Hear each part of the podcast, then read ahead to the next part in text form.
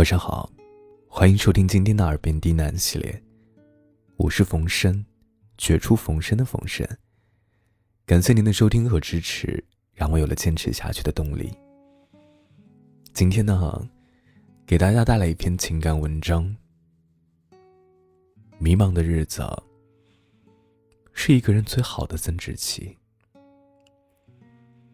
本节目由喜马拉雅独家播出，感谢您的收听。我一直认为这个世界上只有两种人不迷茫：一种是从来都知道自己的目标是什么，从小到大都靠着强大的内心，朝着自己早早定下的目标拼命狂奔，途中。从来没有张望过别人，从来没有想过放弃。他们不需要迷茫。第二种，是觉得眼下的生活理所当然，所以他们也不需要迷茫。这群人其实很危险，因为眼下的不迷茫，可能为日后的生活埋下了很大的雷。有一些年轻女孩，在二三十岁的时候啊，轻易听信了，只要把家、把老公照顾好，女孩子啊不用那么努力，岁月静好才是最好的生活。然后就心安理得，停滞不前了。他们曾经一点都不迷茫，他们曾经觉得，照顾好家。就是一切，却不知道啊。告诉他们这一切的老公和婆婆，在他中年失婚的时候，早已变成了陌生人。与其如此，我宁可你迷茫，宁可你挣扎，宁可你质疑。至少说明，你还独立思考过，你还替自己理性的想过未来。我有一个朋友，毕业后就在上海的外企工作，工资涨幅稳定，职位晋升、跳槽、薪水翻番都有固定的模式，出差都是商务舱、五星级酒店。他从毕业后就享受着外企的各种好，过着很滋润的日子。然而，就是去年和今年，他所在的外企。不断的缩减规模，女友频频抱怨。公司要裁员降薪，猎头提供的岗位一个不如一个。接受降薪，至少还能保住工作。朋友说：“真的不知道未来在哪儿，前途一片迷茫，根本就不是毕业时想到的发展路径。”过去十年都运行良好的模式，这两年突然有些失灵了。朋友说，他有一个同事，身在外企，却一直对自己的前途感到迷茫。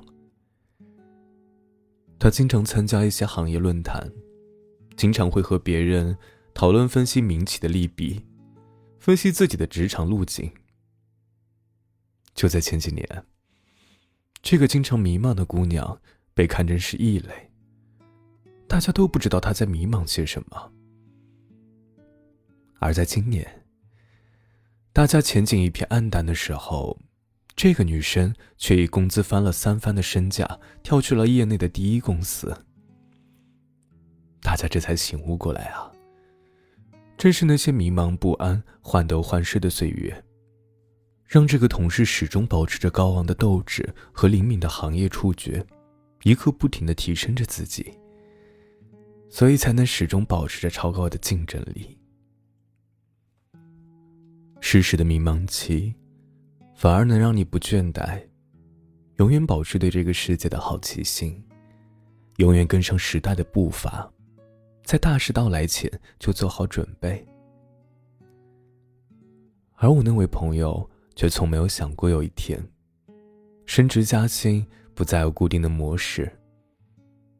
他从来没有想过，自己这几年，除了变成职场老油条，深谙一切所谓的婚外情的法则，对薪水的要求越来越高之外，其实本事，并没有涨多少。有时候，在一个好企业工作所带来的光环，会让人有一种自己很有本事的错觉，觉得按部就班的加薪、升职。是理所当然的。最不济的，就是跳槽到另一个企业，薪水翻番。而如今的焦躁和不安，终于让工作了七年、进入职场疲惫期的他，重新分析了自己的优势和劣势，分析了行业的前景和未来。他说：“啊，我终于明白，那些焦虑、不安。”迷茫，恰恰能够让你从错误的道路上惊醒过来，从混沌度日中彻底被唤醒。而这一段迷茫期，变成了我自己调整方向的最佳时期。我想起了我的好多朋友，小 C，之前在事业单位从事建筑设计，拿着死工资。工作五年，进入迷茫期，不能自拔。如今，小 C 勇敢的跳出了舒适区，辞职成立了自己的工作室，开启自己的互联网加建筑，给大家设计理想房屋，订单呢已经接到了国外。小 W 社交狭窄，就是公司到家的两点一线。过去几年，他都一直在迷茫。自己的未来到底在哪儿？后来，他积极参加各行各业的派对活动，把事业的版图拓得越来越宽。他说：“啊，如果没有五年的迷茫期，就没有今天风生水起的他。迷茫期让你从固有的生活状态走出来，站在一个局外人的角度，重新审视你的生活。”这是一个最佳的时机。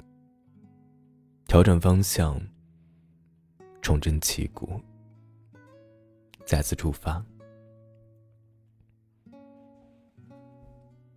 他们都曾和我们一样，迷茫、彷徨，不知道未来在哪儿。但也正是这样一段的日子，让他们找到了新的方向、新的事业版图。找到了为之奋斗的理想和远方。如今的你，也许正在经历这一段时光。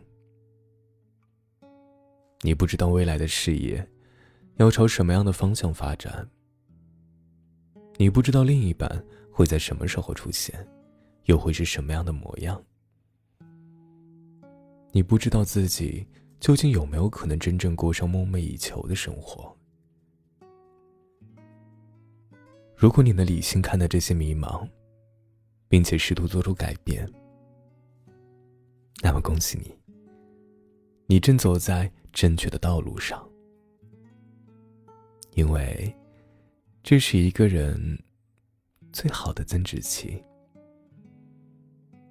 它让你打破已有的知识边界，让自己的认知、格局、眼界再上一个台阶。到时候回头看啊，你会清楚的看到，这段时间的迷茫是如何成全了后来的你。毕竟谁的青春不迷茫？